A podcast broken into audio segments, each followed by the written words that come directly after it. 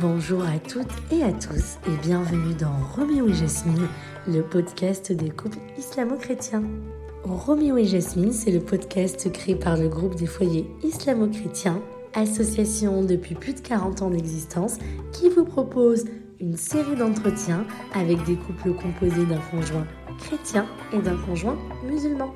Vous écoutez le quatrième épisode de Roméo et Jasmine consacré à l'interview d'Anne-Sophie Monsiné, imam qui aborde la question du mariage et notamment du mariage interreligieux dans l'islam. Une interview menée par Myriam Blal, journaliste et auteur. Bonne écoute. Tous les jours en France, des femmes et des hommes de confession musulmane tombent amoureux.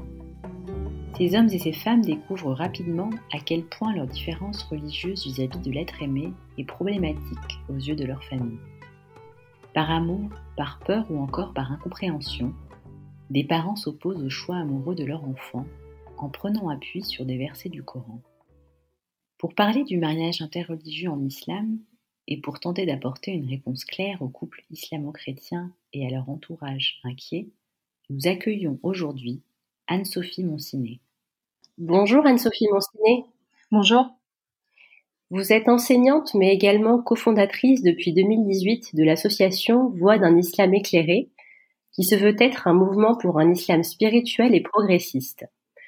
En 2019 et dans le prolongement des voix d'un islam éclairé, la mosquée Simorgue voit le jour en Île-de-France pour accueillir, je vous cite, des personnes de confession musulmane qui ne se retrouveraient plus dans les lieux de culte actuels. C'est vous, Anne-Sophie Monsiné, qui gérez cette mosquée avec Eva Janadin, au sein de laquelle vous officiez toutes les deux en tant qu'imam. Avant de nous attarder sur le sujet du mariage interreligieux en islam qui nous réunit pour cet épisode, pouvez-vous présenter à celles et ceux qui nous écoutent les principes fondateurs de la mosquée Simorgue? Alors bonjour, oui tout à fait. Donc la mosquée Simorgue, c'est une mosquée euh, spirituelle et progressiste euh, qui a euh, pour particularité d'être complètement mixte. Donc chacun se place où il veut, les hommes et les femmes sont mélangés. donc il y a une véritable égalité entre les individus, donc par la mixité, aussi par la possibilité pour les femmes d'être imams. Donc on est euh, Eva Janadin et moi-même euh, imam de la mosquée, mais on n'est pas les seuls. Hein. On a aussi euh, des hommes qui vont intervenir en tant qu'imam ou d'autres femmes aussi. C'est une mosquée qui se veut également inclusive, donc on accueille tout le monde, tous les musulmans qui souhaitent venir à partir du moment où ils respectent bien sûr ces, principes d'organisation dans notre culte, et on accueille aussi les non-musulmans. il y a régulièrement des chrétiens ou des athées qui viennent assister à nos offices. Euh, voilà, principalement pour les, grandes caractéristiques euh, de cette mosquée. Très bien. Au sein de la mosquée Simorgue et en votre qualité d'imam, vous célébrez des mariages interreligieux et vous bénissez notamment des unions de couples islamo-chrétiens. En général, le cas d'un homme musulman qui se marie avec une non-musulmane ne pose pas de problème car le texte coranique est assez explicite, bien qu'il arrive que des savants musulmans condamnent lourdement l'union. En revanche, l'union d'une femme musulmane avec un homme non musulman est considérée comme interdite par la plupart des savants musulmans. Euh, qu'en est-il réellement, Anne-Sophie Monsiné Que dit le Coran sur l'union des femmes musulmanes et des hommes musulmans, amoureuses et amoureux, qui souhaiteraient se marier avec des personnes non musulmanes? Alors effectivement, il y a euh, cette idée qui est très répandue hein, que euh, euh, un homme musulman pourrait épouser une femme juive ou chrétienne, mais que l'inverse ne serait pas possible, donc une femme musulmane ne pourrait pas épouser un homme juif ou chrétien. alors, ça vient d'une confusion entre ce que dit le Coran et les interprétations qui ont pu être faites par des hommes, notamment, principalement, sur ces sujets. Alors, dans le Coran, il n'y a absolument rien qui interdit à une femme musulmane d'épouser un juif ou un chrétien on a un verset qui va autoriser donc les hommes hein, à prendre pour épouse des juives ou des chrétiennes. Et euh, les théologiens en ont déduit que, étant donné que ce verset euh, s'adresse aux hommes, donc aux masculins, euh, il ne concernait pas les femmes, et donc l'inverse serait interdit pour les femmes.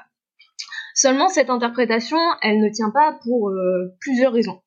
La première raison, c'est que le Coran va toujours s'adresser aux masculins, puisque alors le premier récipiendaire de la révélation c'est le prophète Mohammed. En second lieu, ce sont ses disciples, son peuple et principalement des hommes. Le Coran d'ailleurs s'est toujours positionné en opposition face à une attitude très patriarcale qui était en fait dans la culture mécoise hein, euh, avant l'arrivée euh, de l'islam. Et le Coran s'est positionné en opposition en donnant des droits aux femmes sur des aspects sociaux, euh, mais aussi en les intégrant pleinement au culte. Mais il a fallu du temps pour que cette idée euh, prenne place au sein de la société, pour que les femmes se sentent aussi pleinement intégrées dans le culte. Et on a d'ailleurs euh, une des épouses du prophète qui s'est interrogée sur ce point, sur le fait que les versets sont tout le temps adressés aux masculins, sauf cas spécifiques, par exemple quand on va parler de problèmes, de questions spécifiquement féminines, comme par exemple le cas des règles.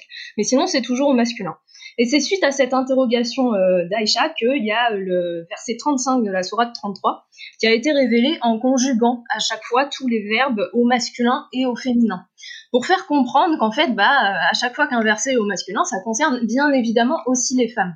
Donc le verset, il dit, euh, si je vous cite que le début, il dit euh, les soumis, les soumises, les croyants, les croyantes, les obéissants, les obéissantes, etc. Donc à chaque fois, masculin, féminin, masculin, féminin, pour bien montrer que euh, les femmes étaient bien évidemment concernées par tous les versets adressés euh, aux hommes.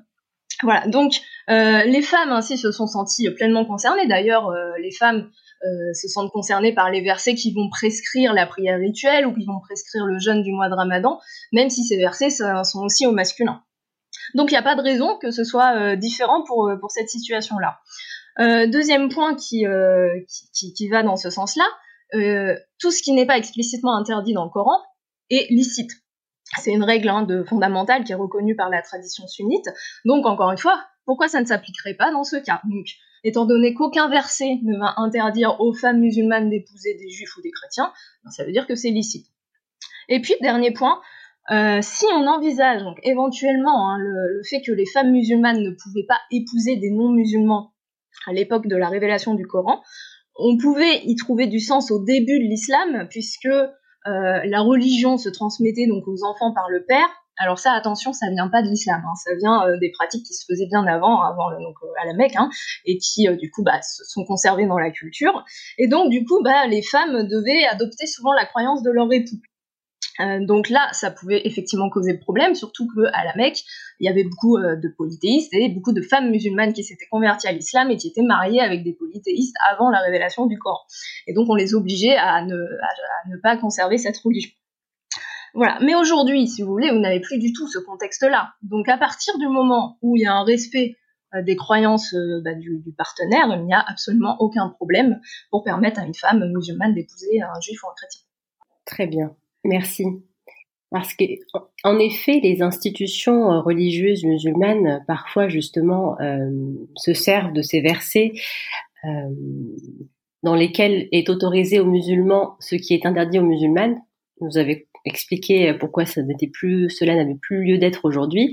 donc, ces institutions s'en emparent pour soutenir l'invisibilité des femmes dans les textes sacrés et maintenir leur position de dominer. Euh, et peut-être pour aller plus loin encore, euh, vous l'avez dit, ce postulat patriarcal participe à la domination de toutes les personnes vulnérables, hommes et femmes. Ainsi est largement répandue au sein des familles musulmanes l'idée selon laquelle l'homme est en mesure de protéger sa religion et de la transmettre à ses enfants, alors que la femme est jugée trop faible pour pouvoir assurer ce devoir de transmission. Que penser de cette lecture encore des textes sacrés? Alors effectivement, ça pose un, énorme problème puisque ce serait considéré donc que les femmes seraient euh, euh, tout le temps dans une situation d'enfant euh, tout le temps sous la, tutelle de leur mari. Alors, ça vient pas de rien, hein, ça vient, il y a deux choses. La première chose, c'est euh, la pratique telle qu'elle se faisait par, euh, par les, sociétés mécoises avant l'arrivée de l'islam, qui était très patriarcale et qui a eu bah, du mal à évoluer, hein, même avec l'arrivée de l'islam, puisque quand le Coran donnait des droits aux femmes, c'était évidemment pour les protéger et c'était pour faire évoluer aussi la société, avec l'idée que plus tard, lorsque, le contexte permettrait d'aller encore plus loin, on pourrait tendre vers davantage euh, d'égalité. Mais le problème, c'est que euh, on reste figé sur certains versets de manière euh, très littérale, sans prendre en compte ce contexte, et notamment le verset qui dit que les hommes ont la charge financière de leurs femmes. Donc c'est de là que vient cette idée de, tutelle. Donc l'idée que les hommes ont la charge financière de, de leurs femmes, ça visait à protéger les femmes à l'époque de la révélation, puisque les femmes ne travaillaient pas dans leur grande majorité, et donc elles étaient dépendantes financièrement soit de leur père, soit après mariage, donc de leur époux. Et donc ce verset visait à les protéger en leur accordant cette tutelle financière. Euh, ce qui ne veut pas dire que euh, cette tutelle financière euh, induirait que la femme aurait une part moins importante dans l'éducation des enfants ou même dans les choix de vie du couple. Ça concernait uniquement les aspects financiers. Ce qui se passe, c'est qu'aujourd'hui, on, garde ce verset, on le lit toujours euh, de manière littérale, sans prendre en compte l'évolution du contexte. Et quelle est l'évolution du contexte? Eh bien, c'est qu'aujourd'hui, la plupart des femmes travaillent. Alors, si on prend euh, en Occident, elles travaillent, elles vont participer aux dépenses du foyer à la même hauteur que leur mari, la plupart du temps, y compris pour les enfants, euh, pour les dépenses financières liées aux enfants. Donc, il n'y a absolument plus cette idée de tutelle financière. Donc, superposée à cette idée-là, qui déjà n'est plus d'actualité, une idée qui serait celle d'une d'une tutelle morale, d'une tutelle euh, euh, extrêmement infantilisante, hein, euh, pose un énorme problème. Lors d'un sermon, vous avez affirmé, Anne-Sophie Monsiné, on ne naît pas musulman, on le devient. Pour une majorité de personnes musulmanes, il y a cette idée que la transmission de la religion passe par le père, ou encore l'idée que tout être humain sur Terre naît musulman. Ce sont également ces arguments qui sont mis en avant par les proches d'une femme musulmane pour la dissuader de s'unir à un non-musulman. Pouvez-vous revenir sur les idées sous-tendues par cette phrase extraite de l'un de vos sermons du vendredi? On ne naît pas musulman, on le devient alors oui, tout à fait. C'est euh, une idée extrêmement importante et euh, que l'on oublie souvent. Il y a effectivement cette idée que euh, deux parents musulmans vont avoir automatiquement des enfants qui seront musulmans. Ça, va tellement de soi qu'on pense qu'on n'envisage même pas l'idée que l'enfant pourrait faire un autre choix, euh, ce qui est déjà un premier problème puisque bah, l'enfant peut effectivement faire un autre choix et ça arrive hein, dans, un, dans, un, certain nombre de situations, peut-être même de plus en plus aujourd'hui, je ne sais pas. Mais euh, il, y a, il, y a, un certain nombre d'enfants ou d'adultes maintenant qui sont issus de familles musulmanes et qui vont quitter l'islam parce qu'ils ont reçu une transmission trop rigide, trop formelle, ils n'ont pas, pas réussi à trouver du sens et ils quittent l'islam pour, euh, pour, soit pour devenir athée ou soit pour aller vers une autre religion. Donc on devient musulman. Et c'est peut-être euh, ce qui est un petit peu oublié. Euh, faut, faut, si on revient à, l'époque du prophète, euh, évidemment, à l'époque du prophète, tout le monde se convertissait à l'islam puisque bah, le prophète apportait une révélation et il fallait choisir d'y adhérer ou de ne pas y adhérer. Donc les conversions se faisaient naturellement. Et on est parti du principe que euh, la transmission, elle est tellement de soi qu'on ne se pose même plus la question. Or, aujourd'hui, un, jeune euh, adolescent euh, qui devient adulte se posera forcément la question à un moment donné de son existence de savoir si la religion dans laquelle il a été éduqué lui convient. Est-ce qu'il est-ce qu'il partage ces croyances-là? Alors peut-être que ce sera un examen de conscience très rapide et que ça ira de soi pour lui et qu'il deviendra vraiment musulman. Mais il faut se poser cette question-là. Euh, et ça, on oublie complètement cette idée-là, puisque on n'est pas du tout dans l'idée d'une transmission euh, d'un peuple, comme ce serait le cas par exemple dans le judaïsme, où vous avez l'aspect à la fois de foi, mais vous avez aussi l'aspect euh, euh ligné, l'idée du peuple. Voilà. Donc quand on est juif, on reste juif parce que on appartient au peuple juif, même si vous êtes athée. c'est pour ça que vous avez des juifs qui sont athées. Mais en islam, c'est inconcevable puisque on, est musulman parce que on croit en Dieu et on reconnaît Mohammed comme prophète et donc la révélation coranique comme euh, une révélation justement. Euh, donc ça, ça va pas de soi. C'est bien un choix que l'on va faire à un moment donné et tout le monde se doit de faire ce choix et d'affirmer sa foi à un âge où il est euh, tout à fait en mesure de le faire. Donc bah, après l'âge, bien sûr, pour rester à définir, ça dépendra de chaque individu, mais à la majorité, ou un petit peu avant, mais pas, à 10 ans. Pour se marier avec un, homme, non musulman, euh, de nombreuses femmes se mettent en tête de trouver un imam qui consentirait à bénir leur union pour se rassurer ainsi que leur famille. J'ai moi-même fait partie du nombre de ces femmes. Euh, pouvez-vous rappeler à nos auditrices et auditeurs le sens du mariage en islam? Alors oui, ça c'est effectivement un point aussi qui est extrêmement important. Là aussi, il y a beaucoup de, confusion. Donc euh, le mariage en islam, c'est un contrat. C'est un contrat entre les époux à l'époque du prophète, le contrat, donc il était oral, il était annoncé publiquement et il se faisait donc devant des témoins qui remplaçaient donc la, trace écrite. Ce contrat, il avait pour objectif de définir des droits et des devoirs pour chacun des époux. Et dans le Coran, les traces que l'on a de ça, ça va être surtout euh, des aspects juridiques avec euh, notamment bah, les droits et les protections financières qui ont été données aux femmes, etc. Donc on est vraiment, on est sur des aspects juridiques. Euh, cette protection, donc comme on l'a dit, hein, qui visait à protéger les femmes qui, ne travaillaient pas, mais ce qui est important à comprendre, c'est qu'il n'y avait pas de mariage religieux. Il n'y avait pas de bénédiction religieuse particulière, il n'y avait pas de mariage à la mosquée. En tout cas, on n'a pas de, sources qui vont dans ce sens. Euh, donc, euh, le mariage religieux traditionnel islamique tel qu'on l'entend aujourd'hui, ça a été mis en place plus tard, probablement sous influence chrétienne, puisque dans le christianisme, le mariage a une le mariage religieux, pour le coup, a une place euh, centrale, hein, c'est un sacrement, donc dans le catholicisme notamment. Mais en islam, c'est pas ça, c'est vraiment un contrat. Donc aujourd'hui, le mariage civil correspond pleinement à ces critères hein, de validité d'un mariage d'après le Coran, puisque dans le mariage civil, le mariage est annoncé publiquement, avec la publication des bans. Euh, les deux mariés doivent accepter le mariage, ça aussi, hein, c'est un point important. Les femmes devaient accepter euh, leur conjoint, et il faut deux témoins minimum. Et puis au niveau législatif, le mariage civil va donner donc des droits, des devoirs qui vont globalement dans le sens hein, du mariage tel qu'il est conçu dans le Coran. D'ailleurs, c'est intéressant de constater que malgré euh, le fait qu'aujourd'hui, le mariage civil, on a un contrat qui est écrit, on garde cette tradition des témoins qui perdure hein, et qui vient euh, bah, de, ces visions beaucoup plus euh, traditionnelles du mariage et qui ont été conservées. Donc, vous êtes marié islamiquement à partir du moment où vous êtes marié civilement, où vous avez un contrat qui a été établi à la mairie. Alors ça ne veut pas dire qu'on ne peut pas y ajouter une bénédiction spirituelle, puisque c'est tout à fait compréhensible que euh, lorsque euh, un couple euh, a une spiritualité engagée et investie dans sa religion, qu'il souhaite avoir aussi une bénédiction spirituelle. Alors auprès d'un imam ou pas, hein, c'est pas forcément un imam. L'imam n'est pas n'est pas comme le prêtre. L'imam ne va pas, c'est pas l'imam qui bénit votre votre union, c'est Dieu l'imam simplement fait la prière de bénédiction de la même manière que si vous priez pour un proche, vous priez pour quelqu'un qui a un problème, par exemple, bah vous faites une prière, mais c'est pas vous qui allez régler le problème, c'est Dieu. C'est exactement le même fonctionnement. Hein. Dans le cadre d'une bénédiction spirituelle, on fait une prière, cette prière elle vise à à bénir le, couple qui a été marié, elle vise à, renforcer le couple euh, pour les épreuves qu'il pourra rencontrer, et il vise, elle vise aussi à l'engager devant, devant Dieu, ce qui peut aussi être un peu plus euh, solennel qu'une simple, qu'un simple contrat juridique un peu froid. Voilà. Mais c'est un ajout, c'est un plus. C'est pas ce mariage religieux qui va, euh, si vous avez que ce mariage religieux, vous n'êtes pas marié. Puisqu'il n'y a absolument aucun élément juridique dans cette bénédiction religieuse, ça ne vous engage à rien.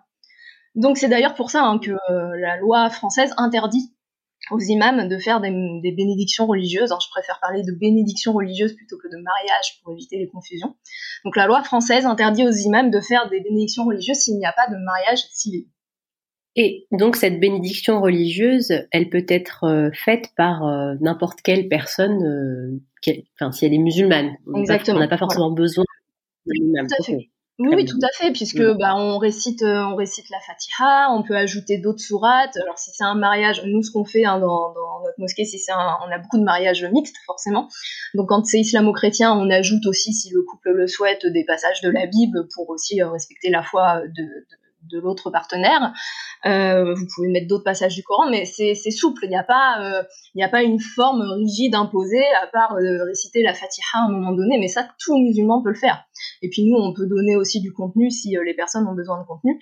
Donc oui, il n'y a pas, c'est pas obligatoirement devant un imam. L'imam n'a pas de n'a pas une, une, fonction sacrée comme le prêtre qui, qui ferait que qui validerait votre votre bénédiction. Tout musulman peut le faire. Certaines personnes affirment que les mariages interreligieux en islam sont possibles à condition que la personne non musulmane devrait obligatoirement se convertir à l'islam. Que pensez-vous de cela et est-ce que le Coran nous apprend quelque chose sur ce sujet? Alors euh, oui, le Coran nous apprend quelque chose sur ce sujet euh, qui va totalement à l'encontre de cette idée. Euh, puisque donc déjà une femme musulmane peut euh, épouser, euh, en tout cas rien n'interdit encore à une femme musulmane d'épouser un juif ou un chrétien, donc elle peut faire. Donc euh, vous n'avez pas besoin de, convertir la personne, puisqu'elle peut le faire. Et inversement, hein, c'est pareil pour un homme qui veut épouser une juive ou une chrétienne. Si maintenant vous voulez convertir le conjoint par crainte que, voilà, parce que vous estimez que c'est mieux de faire comme ça, il est évident que votre conjoint ne va pas se convertir à l'islam par conviction, par euh, adhésion à cette religion, Euh, il va pas se convertir à l'islam parce qu'il a lu le Coran et euh, il a eu un coup de foot pour le texte. Il va pas se convertir à l'islam parce qu'il est fasciné par le, parcours de vie de Mohamed. Il va se convertir à l'islam parce qu'il veut épouser la femme qu'il aime. Bon. Donc on est sur une conversion qui est totalement intéressée et donc totalement hypocrite. Sa conversion n'est pas sincère par rapport à Dieu, j'entends. Elle, sincère pour sa démarche vis-à-vis de sa compagne, mais par rapport à Dieu, sa conversion n'est pas sincère. Et ça, c'est extrêmement grave, puisque le Coran passe quand même une bonne partie de, son temps à critiquer euh, les hypocrites qui euh, se convertissaient à l'islam justement par intérêt. Alors, ce n'étaient pas des intérêts euh, amoureux, c'était des intérêts politiques. Ils se convertissaient à l'islam parce que lorsque Mohammed avait avait euh, un avantage sur des tribus adverses, un avantage politique, un avantage tribal, eh bien, c'était plus intéressant pour eux d'être du côté de Mohammed, mais dès que le vent tournait, eh bien, ils, renonçaient, euh, ils, quittaient l'islam, puisque ça n'avait plus aucun intérêt pour eux. Et ça, le Coran critique énormément, hein, ça, ça, ça, revient tout le temps, cette idée que euh, bah, cette hypocrisie n'est absolument pas euh, acceptable. Ben, et donc, euh, vouloir demander à une personne de se convertir pour un mariage, c'est faire exactement la même chose. C'est la même chose. Donc c'est grave. Et euh, je suis personnellement choquée que des imams euh, demandent ça pour pouvoir réaliser un, une bénédiction religieuse. parce qu'à la limite, je préfère un imam qui n'accepte pas de bénir l'union plutôt qu'un imam qui demande de faire ça pour, pour pouvoir le faire. Parce que là, c'est encourager l'hypocrisie. Très bien. Après cette analyse détaillée et historique euh, du texte sacré concernant le mariage interreligieux selon le Coran et l'islam, et je vous remercie de vos précieux éclaircissements là-dessus, Anne-Sophie Monsiné, on peut donc en conclure que cette interdiction du mariage n'est pas d'ordre religieux, mais culturel, non? Oui, oui, effectivement, on est sur un blocage qui, euh, qui est culturel.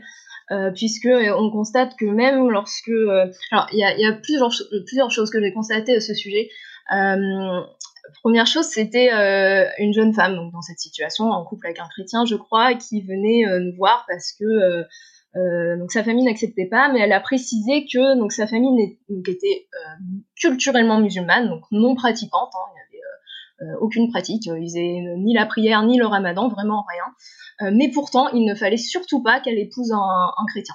Donc on arrive sur des sur des aberrations, puisque euh, ils ne se réfugient même plus dans une dans une argumentation religieuse pour pouvoir défendre leur idée, puisque bah, eux-mêmes ne sont pas pratiquants, donc ils sont pas religieux. Euh, mais pourtant, euh, voilà, que leur fille épouse un, un non-musulman est quelque chose de totalement inconcevable pour eux.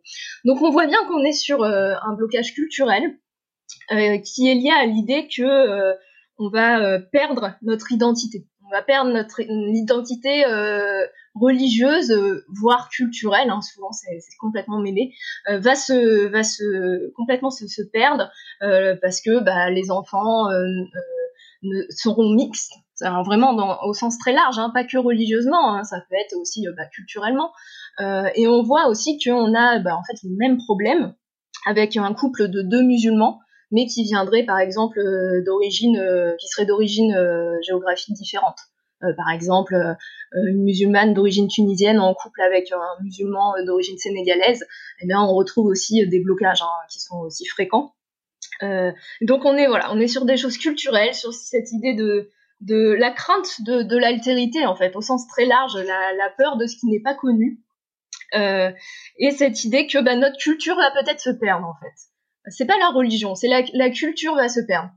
Alors qu'en fait, euh, la culture, quand on a un couple mixte, des parents de deux cultures différentes, enfin je dis culture exprès, hein, pour, pour pas limiter ça aux, religieux, euh, ça peut se transmettre de bien des manières. Vous pouvez transmettre, chacun des deux parents peut transmettre sa religion, mais aussi euh, même sa culture.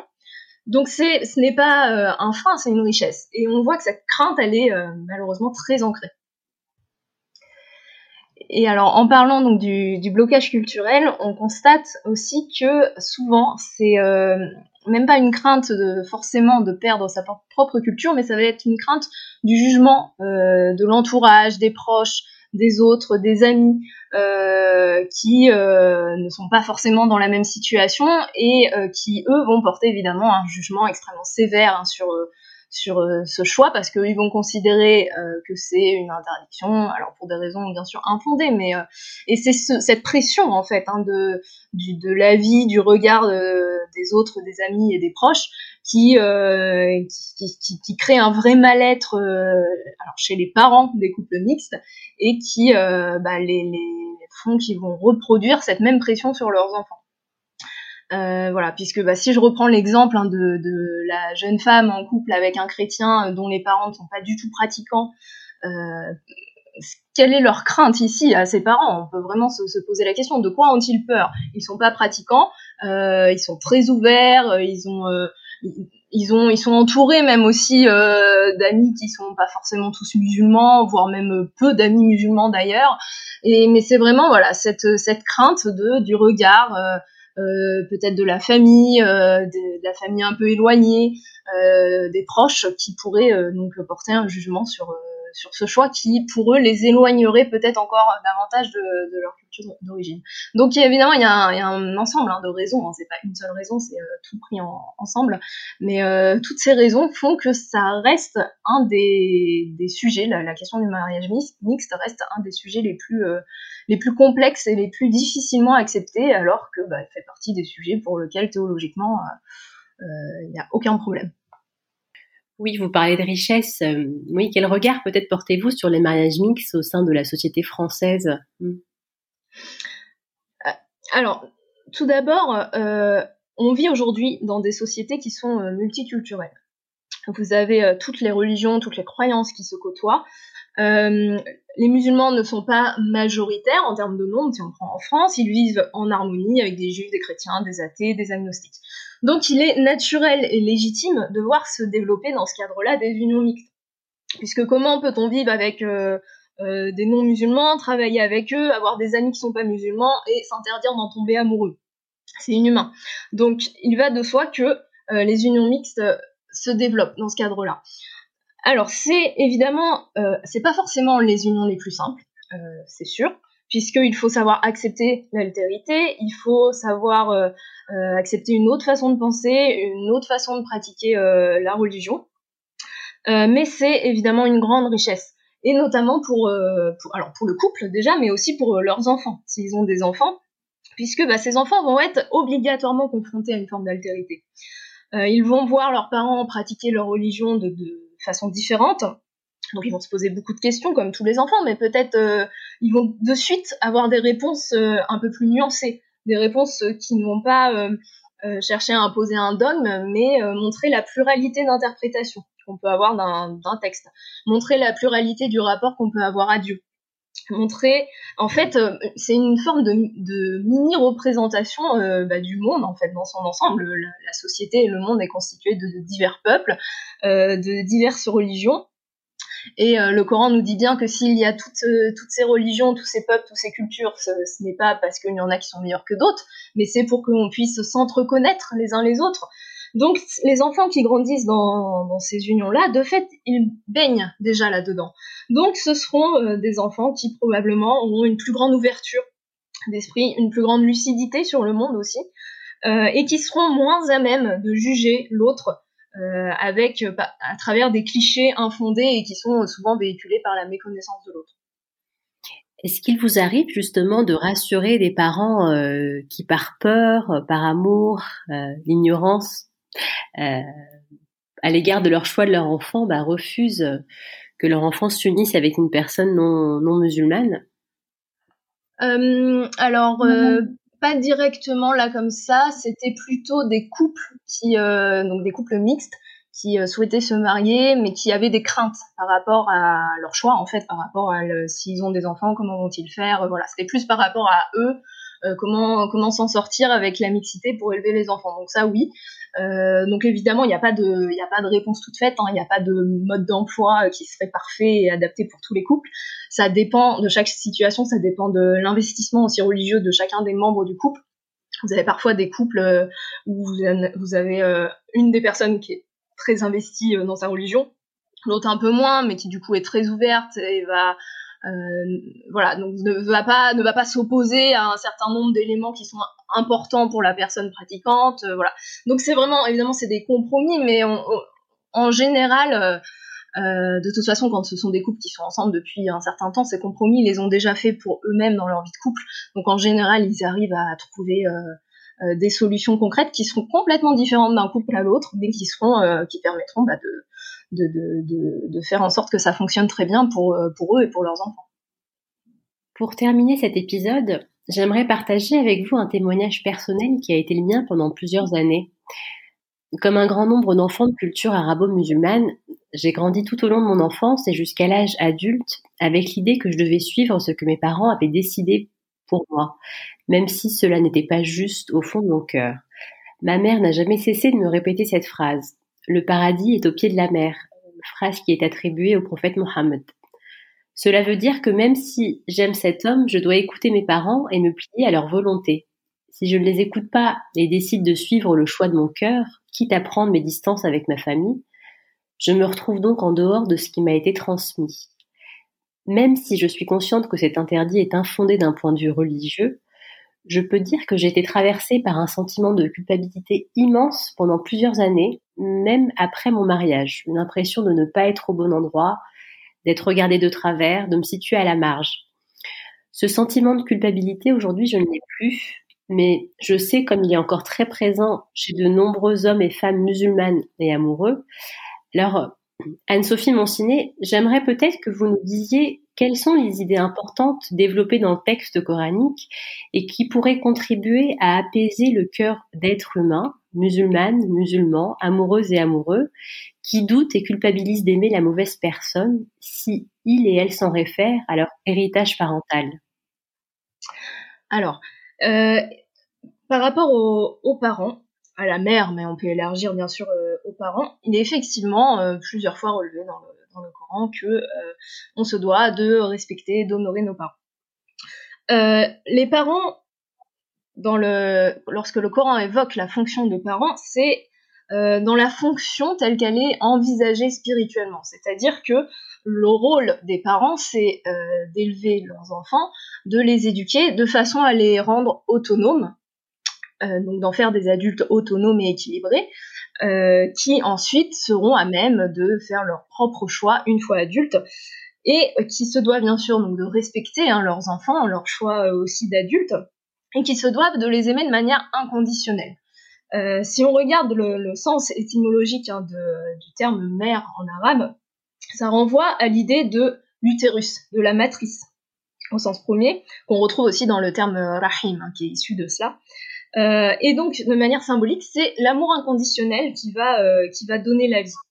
Donc les parents, ils doivent donner à leur enfant cet amour inconditionnel qui est en fait euh, le même amour que celui de Dieu pour ses créatures. Hein. C'est exactement la même chose. La fonction de parents vis-à-vis de leur enfant, elle est la même que la fonction de Dieu vis-à-vis de, bah, des êtres humains. Dieu, il aime les êtres humains de manière inconditionnelle. Il va essayer de les élever vers lui, de les éduquer, donc donnant un cadre, un cadre de éthique, un cadre de pratique religieuse, en leur donnant des enseignements religieux pour que les êtres humains puissent s'élever vers Dieu. Si euh, les parents n'accomplissent pas leur fonction convenablement, eh bien, euh, l'enfant de fait ne peut pas être dans, l'attitude euh, de respect qui leur est due de la même façon. C'est-à-dire que si des parents oublient que leur enfant déjà n'est plus un, bébé, hein, leur enfant est adulte, donc leur enfant est autonome, il fait ses propres choix, et que leur enfant ne, se doit pas d'être comme eux, d'avoir les mêmes idées qu'eux, de faire les mêmes choix qu'eux, euh, c'est qu'ils ne sont plus dans cet amour inconditionnel. C'est-à-dire qu'ils euh, ils envisagent plutôt leur enfant comme un prolongement d'eux-mêmes, euh, un prolongement de, leur ego. Hein. Il y a beaucoup d'histoires hein, dans, les textes sacrés euh, qui renvoie à cette idée du sacrifice hein, de, l'ego. Et euh, donc quand il n'y a pas ce sacrifice qui est fait, eh ben on va voir notre enfant comme euh, comme un peu ce qui nous appartient. Donc il doit être comme nous, c'est un mini moi. Il doit penser comme nous, il doit être comme nous. Et donc si l'enfant ne suit pas ce chemin-là, ça peut être aussi le cas par exemple d'un enfant qui changerait de religion, qui ne prendrait pas la même religion que ses parents, eh bien ça va être vécu très difficilement par les parents, il va y avoir donc une rupture qui va se faire, et ça va être aussi le cas, donc euh, comme vous l'avez évoqué, euh, pour, euh, pour les couples mixtes. Alors, quand ça arrive, malheureusement, bien évidemment, il faut essayer de privilégier le dialogue, mais on voit bien que souvent, ça reste des blocages culturels qui sont très difficiles hein, à faire à faire changer par le par simplement par un raisonnement logique. et donc, parfois, effectivement, on est obligé de, de, couper les ponts, malheureusement, parce que bah, la, relation aux parents devient trop anxiogène, trop trop difficile. Euh, à vivre en fait et, les parents ne respectent pas les choix bah, des adultes en fait, des enfants qui sont devenus adultes aussi. Euh, et donc, ben, malheureusement, parfois, il n'y a, que cette solution. Alors, c'est pas forcément définitif, mais ça peut être la meilleure chose à faire de manière provisoire pour euh, leur permettre aussi de leur côté d'accepter peut-être l'idée, d'évoluer sur cette idée-là et de pouvoir revenir vers bah, un véritable amour inconditionnel pour leur enfant Parfois, ça va être la naissance des petits-enfants qui vont permettre de, de renouer les liens. Euh, ça dépend. Mais en tout cas, euh, vous, en tant qu'enfant, euh, grand enfant, il est indispensable de faire la part des choses. respecter ses parents ne signifie pas être, être soumis à leur jugement, être soumis à leur idée, être tributaire en fait de leur jugement ou de leurs idées. c'est plutôt leur donner de l'amour pour pour bah parce que ce sont vos parents, parce que ils vous aiment aussi normalement. Mais s'il n'y a pas cette relation qui se fait de manière équilibrée dans les deux sens, eh c'est extrêmement compliqué. De tout cœur, merci Anne-Sophie Monciné. Merci de nous avoir aidés par votre présence à mieux connaître le mariage interreligion selon, selon le Coran et l'islam, à laisser passer au cours de cet épisode la vie avec un grand V dans nos petites vies. Je formule le vœu que votre lecture du texte sacré en votre qualité d'imam et d'être humaine douée de raison et de libre arbitre participe à éclairer et à guider celles et ceux qui nous écoutent sur leur chemin du cœur et de la vérité. Merci. Dans le prochain épisode, vous écouterez le père Antoine Guggenheim, ancien directeur du pôle de recherche du collège des Bernadins, actuel curé de la paroisse Notre-Dame d'Espérance à Paris, qui est particulièrement engagé dans le dialogue islamo-chrétien. Il nous parlera de son parcours de chercheur, de prêtre catholique et des défis qui se posent aujourd'hui aux couples mixtes. D'ici là, vous donnons rendez-vous le mois prochain. Le podcast Roméo et Jasmine est disponible sur l'ensemble des plateformes habituelles si vous souhaitez nous soutenir, n'hésitez pas à y noter le podcast et à le partager autour de vous.